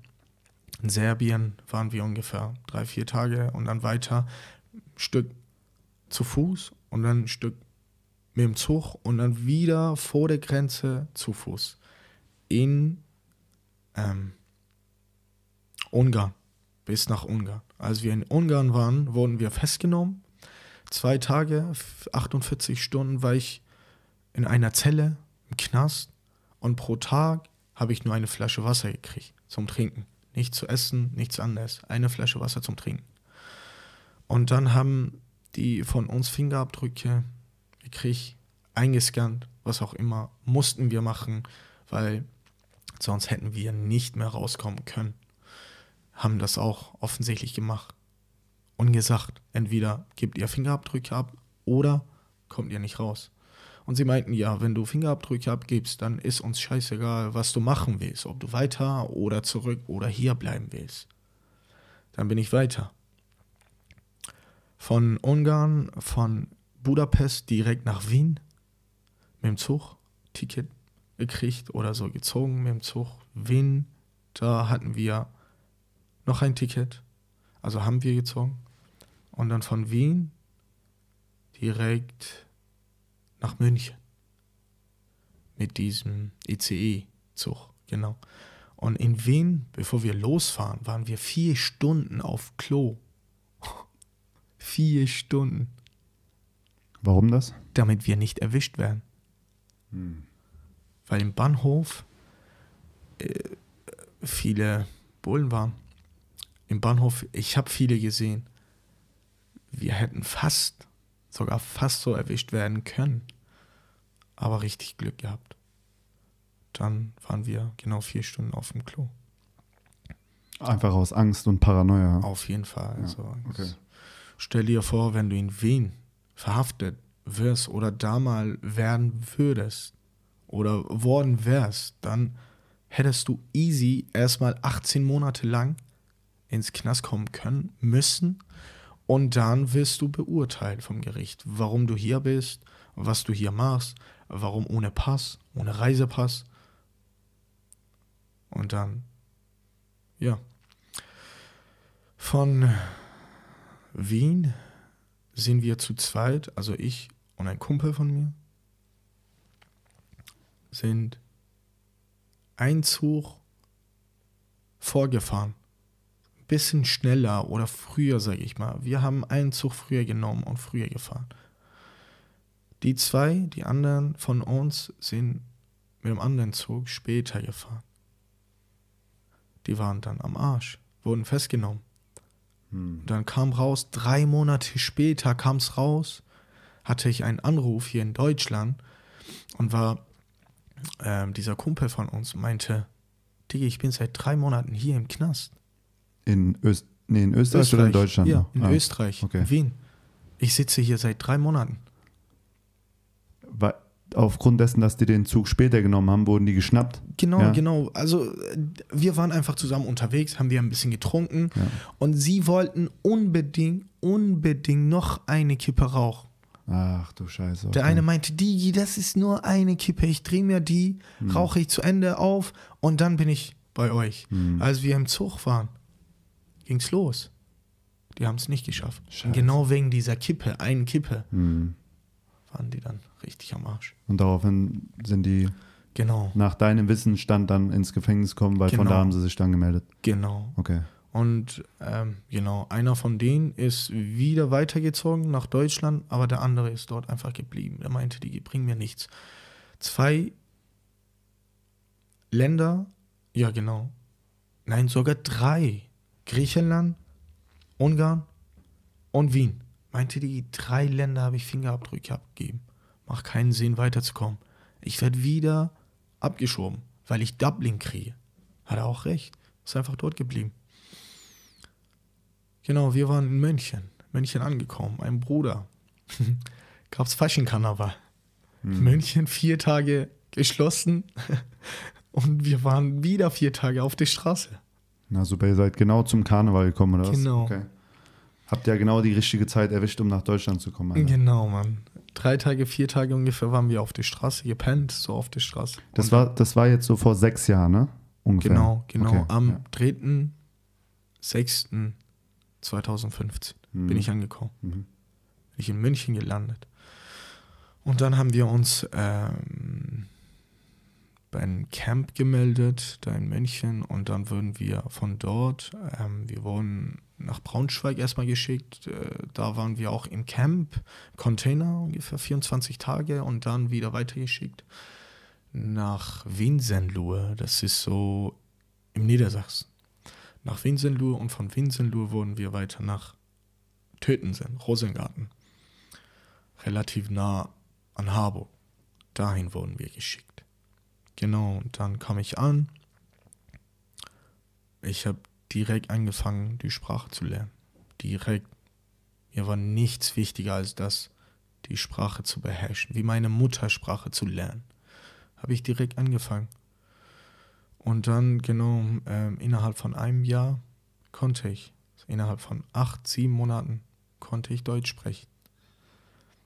Naja, muss ich auch noch dazu sagen, dass ich jeden Tag fast sieben Stunden, sechs Stunden gelernt habe. Die ganze Zeit gelernt. Ungelernt. Und dann, genau 2016, bin einfach umgezogen. In Hamburg. Ich war in Tötensen. Da lief nicht so gut. Ich durfte keinen Deutschkurs besuchen, weil ich sowieso 14 Monate lang gar kein einziges Papier hatte. Kein Identitätspapier hier in Deutschland. 14 Monate. Und dann habe ich Aufenthaltsgestattung bekommen, erstmal für drei Monate und jetzt ist für sechs Monate. Jede sechs Monate muss ich mal wieder verlängern. Mhm. Genau. Und dann bin ich einfach umgezogen und meinte, wenn ich da bleiben würde, dann würde aus mir nichts werden. Ich will mein Leben. Ich muss das aufs Rad kriegen. Ich will kämpfen. Ich will weitermachen. Ich möchte in die Schule. Ich möchte hier Ausbildung machen oder studieren. Dann war ich beim Staat, bei der Ausländerbehörde und sie meinten, nein, darfst du nicht. Aber wenn du dir alles so alleine leisten könntest, dann easy. Hau mal ab. Kannst du da wohnen? Habe ich das gemacht. Ich bin nie wieder zurückgekehrt. Also nach Tötensen. Seit 2016 bin ich in Hamburg. Und seitdem habe ich keinen festen Wohnsitz. Kein festes Zuhause. Ich komme immer wieder mal bei den Kumpeln unter. Ich bin einfach immer unterwegs. seit 2016 sagst du? Ja. Wow. Und währenddessen habe ich auch meine Ausbildung geschafft. Und nebenbei mittlere Reife. Ohne festen Wohnsitz. Ohne festen Wohnsitz. Hast du eine Ausbildung gemacht? Ja. Wie hast du die, Abgeschlossen. wie, wie hast du die bekommen, diese Ausbildung? Das war in Hamburg. Ich hatte Und, gar keine und, und was hast du überhaupt gemacht? Vielleicht Okay. sagst du es uns auch noch. Ich war in Hamburg, hatte gar keine Adresse in Hamburg, aber äh, durch einen Freund von mir in Hamburg habe ich das geschafft. Warum? Weil ich seine Adresse benutzt habe. Hm. Ein, also, Hast dich bei ihm gemeldet quasi? Genau, ich habe Okay. nicht gemeldet. Aber du hast die Adresse genau, benutzt, ich habe okay. einfach die Adresse für die Post von der Schule oder aus der Schule genommen, benutzt. Einfach so eingetragen. Und das hat easy geklappt. Mit der Ausbildung zum sozialpädagogischen Assistent. 2018, am 20. August 2018 angefangen und dann am Ende Januar 2021 fertig geworden. Wie gesagt, Ausbildung abgeschlossen, absolviert mit der mittleren Reife, mit Durchschnitt von 2,9. Herzlichen Glückwunsch. Danke, Stark. danke. Hm. Und ähm, ja, so habe ich es geschafft und jetzt ähm, habe ich mich wieder bei der Schule erneut gemeldet für eine Weiterbildung. Also das ist eine Weiterbildung zum Erzieher. Dafür habe ich mich auch angemeldet. Es geht auf jeden Fall im August los. So wahrscheinlich am 1. oder am 5. Dieses August. Jahr, Genau, ja? dieses Okay. Jahr 2021 Hm. beginnt es. Und dann äh, würde ich die Ausbildung abschließen und nebenbei Fachabi schaffen, um dann weiter studieren zu können, falls ich es will, falls ich studieren möchte. Genau.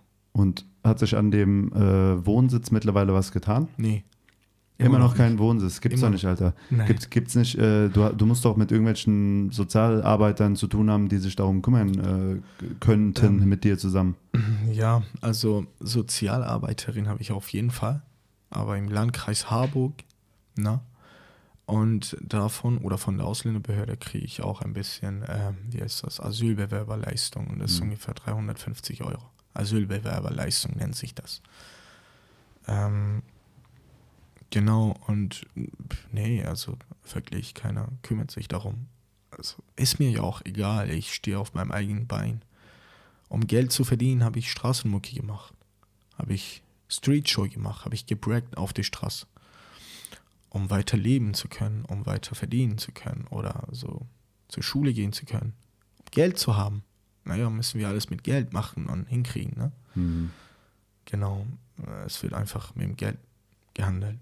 Aber krass, Digga, also dass du eine Ausbildung durchgeboxt hast, ohne, ohne eine feste Wohnung zu haben, das ist schon echt krass, Mann. Also wirklich Mhm. unabhängig von Danke. jedem Scheiß. Also pff, wenn meine Jugendlichen, mit denen ich äh, arbeite, ich bin Sozialarbeiter ne, vom Beruf, und äh, wenn die wüssten alle, das muss ich denen auf jeden Fall erzählen, beziehungsweise diesen Podcast äh, dann empfehlen. Aber ähm, back to topic, du hast dann die Ausbildung gemacht und bist jetzt dabei, du willst jetzt den Erzieher weitermachen, du willst, wenn möglich, Abi machen, studieren, etc. pp. Genau. Und diese ganze Abschiebungskiste, wofür ja auch diese Kampagne ähm, entstanden ist und so weiter und diese ähm, Unterschriftensammlung, die Petition äh, mit fast 50.000 Unterschriften, glaube ich, wenn ich mich nicht irre, äh, zusammengekommen ist.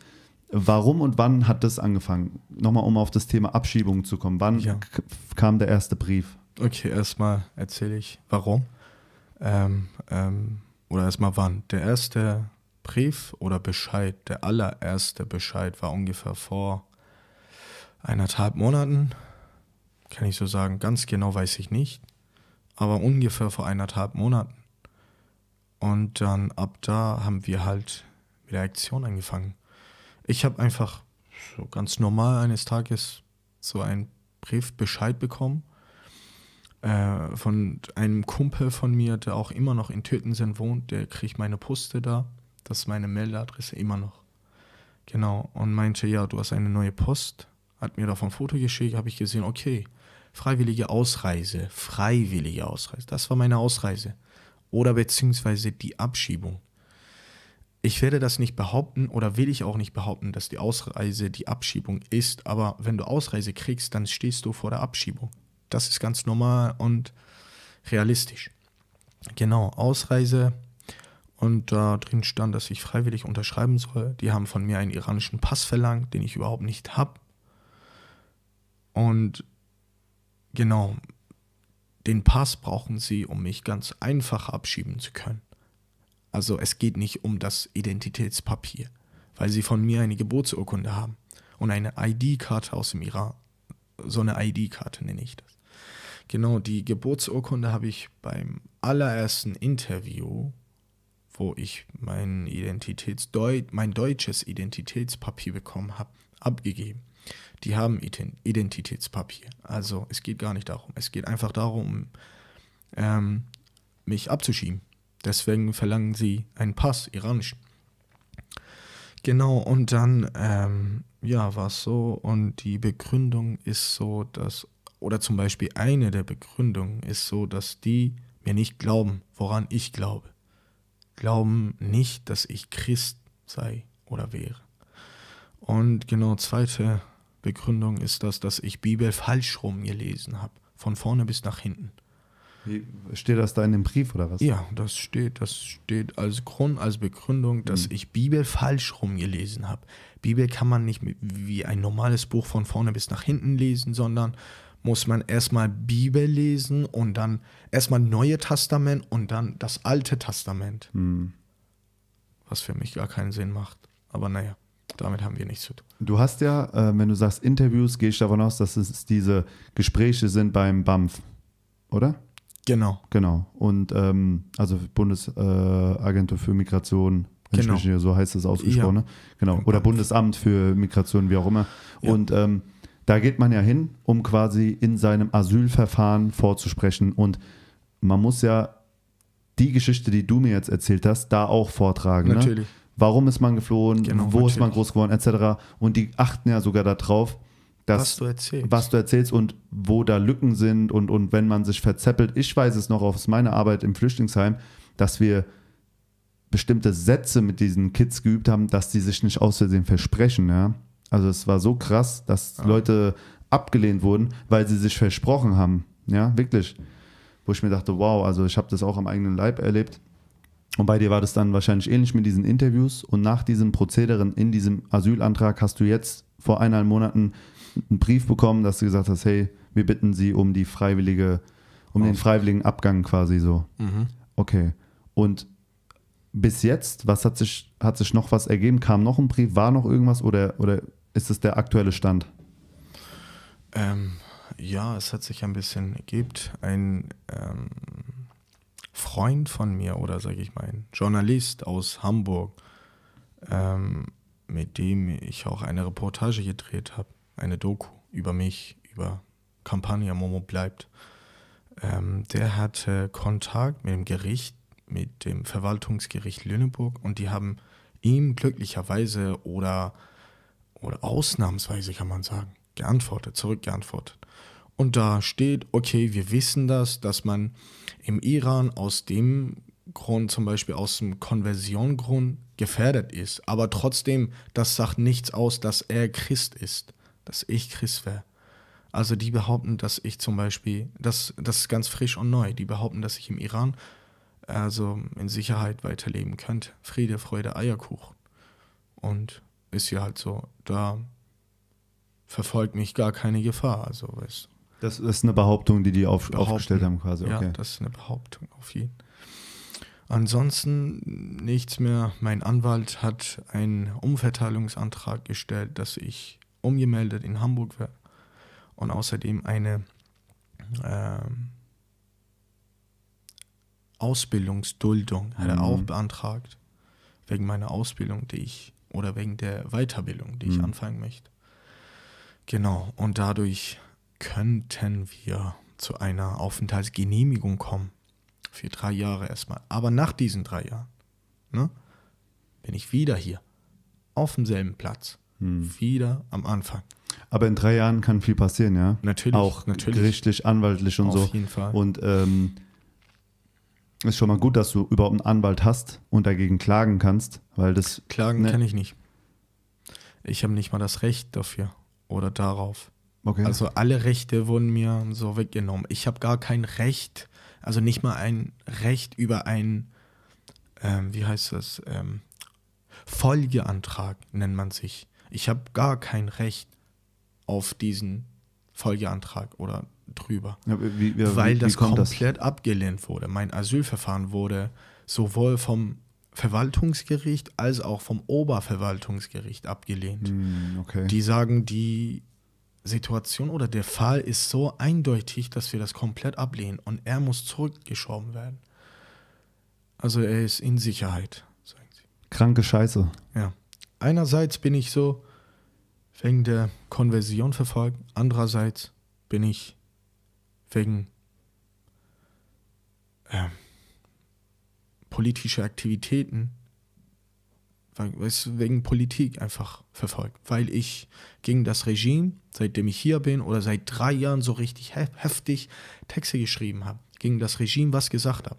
Ein paar Videos von mir wurden veröffentlicht, sogar auch im Iran und haben über 60, 70.000 Aufrufe.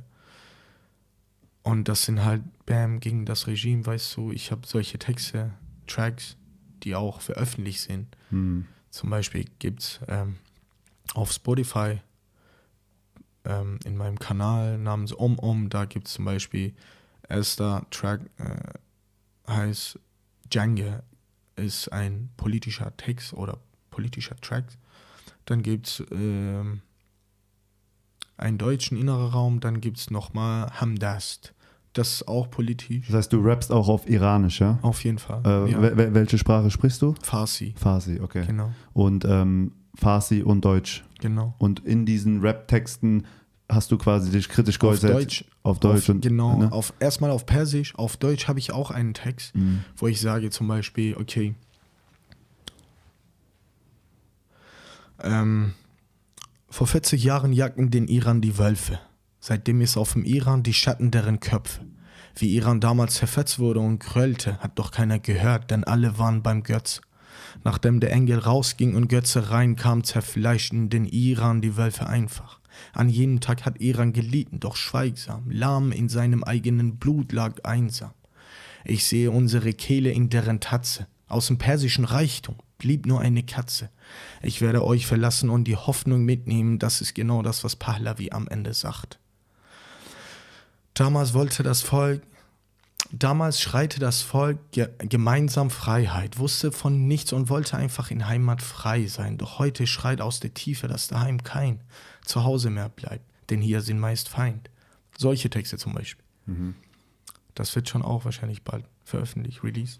Und du hast jetzt natürlich äh, Schiss, dass das gegen dich verwendet werden kann, ja, weil es halt einfach politisch ist und äh, wenn du jetzt irgendwie in, in Iran äh, zurückwanderst, dass du das dann natürlich mit der vollen Wucht äh, spürst. Ja. Also, äh, wenn ich im Iran bin, dann werde ich von zwei Seiten, äh, quasi von zwei Seiten angegriffen. Hm. Von zwei Seiten angegriffen.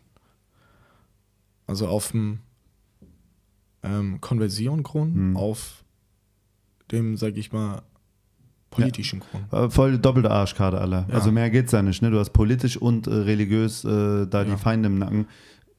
Wünsche ich niemandem, wie- ja, weil was, wa- wa- was, also wenn du, jetzt fehlt nur noch, dass du ähm, durch, durch den Iran ziehst und in der Öffentlichkeit zelebrierst, dass du äh, vielleicht homosexuell bist oder was auch immer und dann hast du eigentlich so, äh, ne, dann bist du schwul, äh, politisch aktiv gegen das Regime und äh, glaubst nicht an den Islam. So Leute gibt es ja auch im Iran bestimmt, ja. Also es gibt ja Menschen, die sind ja nicht alle Natürlich. und das ist ja auch, also ne, deren Recht im Sinne von, ich bin nicht derjenige, der sagt, was richtig und falsch ist. Ne? Jeder soll leben, wie er leben möchte.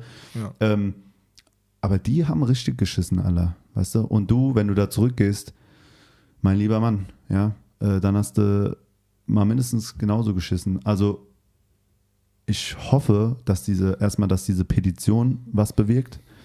Aber was viel wichtiger, glaube ich, für dich ist, dass du ein bisschen Puffer kriegst und diese Ausbildungsgeschichte wirkt, dass du erstmal auch durchschnaufen kannst. Ne? Und drei Ja. Jahre sind nicht zu unterschätzen. Da kann viel passieren. Ja, Ja. ja. Und es hängt also gerade sehr stark daran, ob du ähm, die Ausbildung weitermachen darfst oder nicht, Mhm. wenn ich es richtig verstanden habe. Aber du hast ja eine Ausbildung gemacht. Ja. Ja. Das, das heißt, Eine deine, deine Karten sind ja eigentlich ganz gut, wenn du sagst, hey, ich, es geht um eine Weiterbildung, ich würde da re- gern aufbauen. Da müssten ja eigentlich äh, die ein oder anderen Schulen Interesse haben an so einer äh, Beförderung von Qualifikationen, ne? an so einer Förderung von dir, dass man sagt, ey, darauf lässt sich aufbauen. Ja, also wie steht es da um die Karten? Was ist dein Bauchgefühl? Ähm, also, Ich habe einen Platz auf jeden Fall. Bei der Ausbildung habe Hast, ich du, einen hast Platz. du zugesagt bekommen oder was? Noch nicht, aber ich krieg's. Auf jeden Fall. Also von meinem Durchschnitt her. Das ist nicht schlecht, nicht gut. Das ist quasi 3, 2,9. Ist okay. Aber auch, ja, Logisch, ist okay. ist okay. Genau deswegen schaffe ich. Ich krieg's. Ich krieg's. Ich kriege es hin, auf jeden Fall. Und die Zusage kriege ich äh, zwischen 1. und 5. Mai. 1. und 5. Mai. Also jetzt die im Laufe Genau. 1. und 5. Mai. ja, am- zwischen 1. oder 5. und 5. Mai. Aber so. das müsste doch heute sein, oder? kann das gut sein. Ha hast du was bekommen bis jetzt? Nee, Nein, okay. Also Nee. kann sich nur um Stunden und Tage Ah, handeln, stimmt. Hast du recht. oder? Müsste ja, guck mal, check mal deine E-Mails alle. Am Ende hast du da was bekommen. Haben wir, okay, Ja, voll verpeilt. Ja, also quasi heute. ja. Heute. Heute ist die Deadline quasi. Genau. Ja. Ey, dann drücken wir an dieser Stelle erstmal natürlich alle, alle. Alle die Daumen. Aber wenn du keine Zusage bekommst von der einen Schule, so eine Erzieherausbildung, gibt es nicht nur an einer Schule. Mhm. Ja? Ich Genau. hoffe, also erstmal frage ich mich, Digga, wegen dem Weg, also ich selber weiß es, weil ich bin Sozialarbeiter, aber Mhm. du, du brauchst Unterstützung, auch Leute, die sich um sowas kümmern. Ja? Hast du das schon oder findest du das nur nicht in, in Hamburg selber? Weil du willst mir nicht sagen, dass es in Hamburg nicht genug Träger gibt, alle, die sich um sowas kümmern. Genau um solche Sachen äh, wie, wie deine Probleme, weißt du? Mhm. Du musst dich kümmern. Ganz, ganz dringend, ja, weil ich habe ganz andere Möglichkeiten. Also ich hätte ganz andere Möglichkeiten. Wenn, wenn wir zusammenarbeiten würden, du in Berlin wärst, ja, Digga, ich kenne äh, 20 äh, Lehrer persönlich, weißt du, die, Baba, das geht viel schneller. Und das so, so, so Leute wie mich gibt es ja in Hamburg auch. Ja. Die haben ein ganz anderes Netzwerk, die haben ein ganz anderes Know-how, die sind professioneller, die können schneller schreiben, also ne, einfach Sachen anders machen, wie du sie machen würdest. Ähm, deswegen mein Tipp an dich, äh, frag deine Freunde oder geh alleine ans Internet und hol dir da Unterstützung. Du bist nicht alleine, Mhm. Bro. Ja, du bist nicht Auf alleine. In Deutschland gibt es einen Haufen Leute, Profis, die sich genau mit Menschen wie dich beschäftigen. Ja, und du hast ja bestimmt schon Sozialarbeiter und so Le Leute kennengelernt in deinem Werdegang hier in Deutschland auch. Normal. Aber wenn du es noch nicht hast, jetzt aktuell in Hamburg, hol dir diese Leute ran, such die auf, geh zu Beratungsstellen, sag, ey Leute, wir, wir müssen alle am selben Strang ziehen, weil du sprichst sehr gut Deutsch, da ist auch jetzt nicht irgendwie so, Hä, was meint der, ich verstehe den gar nicht so, weißt du?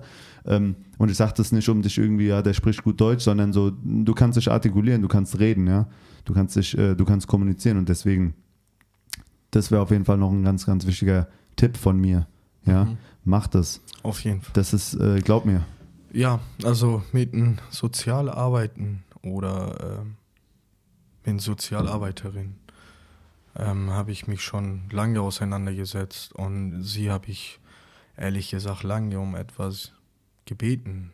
Immer wieder um dies, um das, um, um Briefe schreiben. Einfach äh, die Sachen zu machen, habe ich schon viel gebeten. Und dann irgendwann wollte ich das nicht mehr. Ich Mhm. wollte einfach auf meinem eigenen Bein stehen.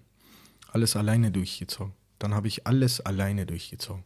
Bin umgezogen, dies gemacht, das gemacht, Briefe gehabt, hab Bescheid gehabt. Habe ich selber alles geregelt, abgeklärt. Aber das habe ich leider nicht geschafft, dass ich so quasi in Hamburg umgemeldet werde. Mit dem Umverteilungsantrag hat leider nicht geklappt. Habe ich auch einen gestellt, selber. Sogar ein Kumpel von mir weiß Bescheid aus Refugees. Und ähm, genau, er war auch an diesem Tag dabei. Leider kam nichts zurück. Gar keine Antwort, gar keine Rückmeldung. Deswegen dachte ich, okay, ich habe die Nase sowieso voll mit dem ganzen, sorry, scheiß Bürokratie. Ne? Ist ja auch der größte Abfuck. Ja. ich meine, wovon, wovon sprechen wir? Das ist der größte Abfuck. Aber ähm, als, als äh, einfach als Tipp, hör auf mit diesem falschen Stolz, von wegen so, ey, ich habe gefragt, die kamen nicht so. Das ist, das ist überall so. Weißt du, wenn du Leute suchst, die, äh, die, von denen du Hilfe brauchst und die, äh, es funktioniert einfach nicht, abhaken, nächste suchen. Weißt du, wie ich meine? Und Ja. in deiner Situation, du, Respekt, Bro, wirklich, du hast schon so viel gele geleistet, du hast so viel gemeistert, du hast wahrscheinlich schon so viel Sachen in deinem Leben gemeistert, was andere Leute in fünf Jahren nicht äh, erleben werden, weißt du, mit Flucht und ab, abgestochen und Mutter verlassen und was du mir jetzt alles erzählt hast, alle.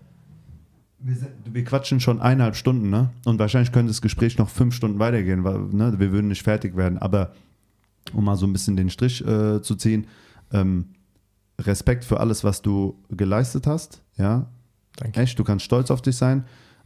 Sei aber nicht, hab, pflege keinen falschen Stolz und ähm, organisier dich. Ja, so wie du es jetzt mit der Aktion äh, Momo bleibt äh, gemacht hast oder ihr das macht. Ja, heute sitzt du bei mir zum Podcast, da passiert was, da erscheint ein Video, die Sachen gehen ins Rollen. So musst, es, so musst du das auch in Auf deinem privaten Fall. Kram machen, Auf weißt du? Fall, ja. Und da, da, da müssen Leute, Leute werden bezahlt dafür und wir haben in Deutschland Gott sei Dank dieses Hilfesystem, um sich genau um solche Leute zu kümmern. Und ich sag's dir aus Erfahrung, sehr viele sind scheiße. Mhm. Was soll ich sagen? Ich habe kenne Sozialarbeiter, die kannst du in die Tonne kloppen, weil die, weil die nicht verstehen, worum es geht am Ende des Tages, ja. Ja. Aber es gibt auch genug Handwerker, es gibt auch genug Bäcker und es gibt auch genug, äh, in jedem Beruf äh, gibt es Menschen, die, die ihren Job machen, weil sie es machen. Und dann gibt es wiederum Leute, die mit Herz dabei sind, weißt du, mit Leidenschaft das dabei ist sind. So. Komplett eine andere Nummer. Und da, da musst du so ein bisschen äh, dich durchstruggeln. Ja, das kostet Zeit, das kostet Energie, ich weiß. Aber Sachen mit Wohnung finden, Sachen mit äh, Anmelden, Sachen mit Anträgen, Digga, dafür gibt's uns ja. Weißt du, wie ich meine? Das, das, das ist unser Job. Und da kann ich dir einfach nur nochmal den Tipp geben. Sind, du bist nicht in Berlin, du bist in Hamburg. Äh, guck, dass da was angestoßen wird. Sprech mit Leuten. Ja, ja, normal verstehe ich. Ähm, hast du auch vollkommen recht. Du hast einfach recht, weißt du. Ich, ich gebe dir das Recht. Aber ich hab, ist nur mein Tipp. ja, normal, normal, ich So. gebe dir das Recht. Hm. Das ist Baba-Tipp aus meiner Sicht. Und danke dir dafür. Äh, danke für deinen Support. Aber äh, wenn es immer um mich alleine selbst ging, habe ich das nicht gemacht, nicht so gern getan. Ich habe ähm, Leute nicht so gern drum oder allgemein um etwas gebeten, weißt du. Aber hier bei dieser Sache, es geht nicht nur um mich, weißt du, es geht um alle Leute, die geflüchtet sind. Also ich versuche einfach mein Leben hier zu haben, aufzubauen, genau wie jeder andere. Weißt du? Und da draußen gibt es auch viele, die halt, die halt gar keine Stimme wie meine haben, die gar keine Unterstützung kriegen, wie ich das gekriegt habe. Und ich kriege das immer wieder mal mit. Das ist halt einfach so, weißt du, innerlicher Schmerz für mich. Das zerbrecht mich. Hm. Und genau dieses Mal, weil es um uns geht. Ich habe jeden gebeten. Also um etwas. Jeden habe ich um supporten, um unterstützen, um unterschreiben, dies und das gebeten. Das ist auch gut an sich. Aber so früher für mich selbst habe ich nicht gemacht. Aber guter Tipp, das werde ich Weißt du, versuchen. Das ist de, guter de, de, de, dein- deine Energy und, und, und auch dein, ähm, deine Eitelkeit, nee, nicht Eitelkeit, sorry, das meine ich nicht, deine Bescheidenheit, Entschuldigung, Gott, Mhm. nicht Eitelkeit, deine Bescheidenheit in ähm, allen Ehren, ja. Cool, dass du sagst, ey, wenn es äh, um mich geht, lieber nicht und so, aber sei ein bisschen egoistischer, Mhm. weil du wirst in deinem Leben noch genug Chancen haben, das zurückzugeben, weißt du? Es ist ein Geben und Nehmen. Okay? Normal. Es ist Normal. immer ein Geben und Nehmen. Und äh, wenn du heute mit 29 da bist und sagst, ey, ich habe die letzten Jahre niemanden so richtig um Hilfe gebeten, weil ich mir dachte, ey, es geht um mich, ich kläre meinen Scheiß selber, dann guck mal, worum es geht, ja. Und man kann sich immer revanchieren. Ja. Weißt du, wie ich meine? Und äh, man kann sich immer irgendwie äh, revanchieren und was zurückgeben. Und ähm, wenn die Kameras aus sind, können wir ja da nochmal vielleicht drüber sprechen, wie man da was machen kann, so weißt du, jetzt, äh, ne, da- das kann man nochmal vertiefen, aber einfach nochmal, dass die Leute es auch hören, so, um Hilfe zu bitten, ist nicht schwach. Ja, das Ja. ist nicht schwach, wenn du losgehst und Leute nach Hilfe fragst. Schwach ist, wenn man Hilfe verweigert, Auf jeden ja, und äh, sagt, äh, verpiss dich, ich will mit dir nichts zu tun haben, oder das ist schwach. Das Ja. ist richtig schwach. Egoismus ist schwach, ja, so, aber ein, gewissen, ein gewisses Ego zum Mund sagen, hey Leute, normalerweise löse ich mich auf für all, alle Leute, ich helfe jedem, so gut es geht, ich, ich, ich scheiße auf mich, ich bin für euch da. Super, super Charaktereigenschaft, ne?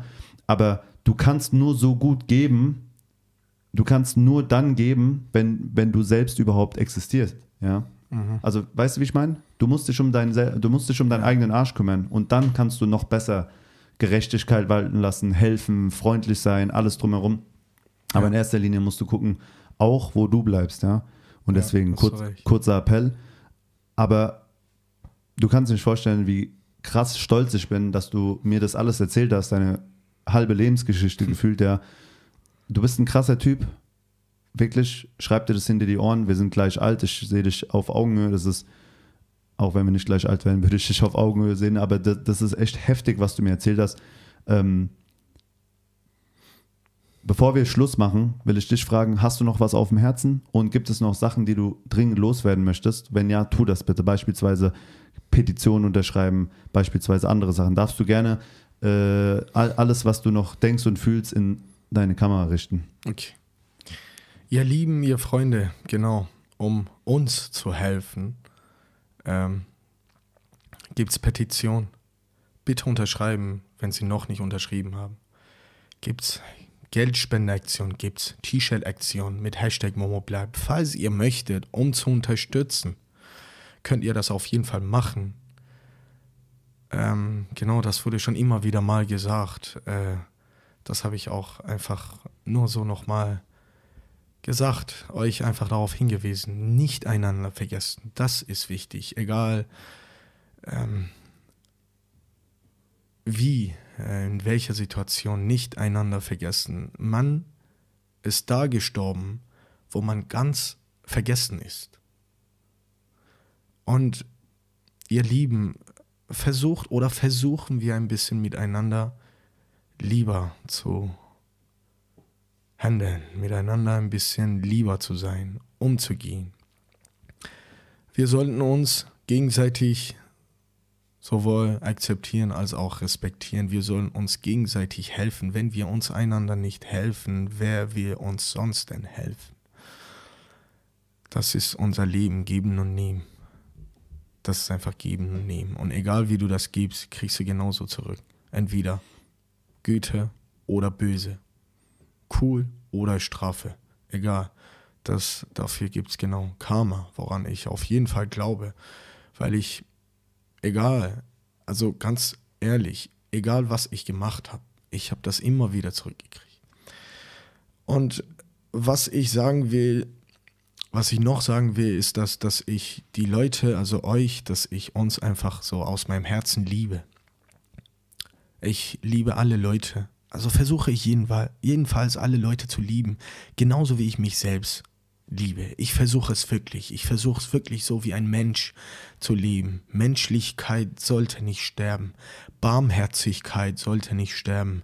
Selbstlosigkeit sollte nicht sterben bisschen Selbstlosigkeit haben, wenn wir miteinander eine Mahlzeit teilen, wird niemand mehr auf dieser Welt verhungern, Hunger bleiben.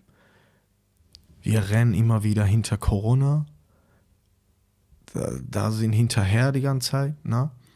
aber daran wird nie wieder gedacht, dass am Tag 8500 Kinder verhungern. Daran nicht mehr gedacht, dass dass es auch andere Probleme auf der Welt gibt. Ihr Lieben versucht einfach mit der Liebe zu leben, egal wo du bist und was du machst. Erlebe die Liebe, genieße es, sonst wirst du es verpassen. Ähm, genau, wenn ich es eines Tages schaffe, dann schreibe ich auf jeden Fall einen Text gegen Rache. Die süßeste ist dein Lachen. Genug geschlafen, lass mal bitte aufwachen die Augen aufmachen, den liebsten Tag werden wir auch haben. An diesem Tag sind unsere Aufgaben herausragend, um die Welt, um die Welt zu zeigen, wie wir die Waffen mit Liebe aufladen. Am besten sollte es keine Waffen geben, aber wenn es gibt, dann am besten mit Liebe aufladen. Ich denke, das war ein wunderschönes Abschlussplädoyer. Ja. Danke für deinen Besuch, Momo. Ich danke euch allen. Meine lieben Freunde, das war mein Podcast heute mit dem guten Momo. Ähm, checkt auf jeden Fall, gebt mir den Stoff ab, äh, verfolgt alles, was äh, wir hier treiben. Und ähm, alle Links zu unter, äh, für die Unterschrift, für die Petition und genau. Äh, Spendenlinks etc. packe ich unten in die Infobox, ja, damit ihr es äh, auch dann äh, wisst und zugreifen könnt. Und ja, meine lieben Freunde, von uns gibt es noch ein dickes Peace. Haltet die Ohren steif. Bis Peace. bald. Ciao. Danke. Ciao.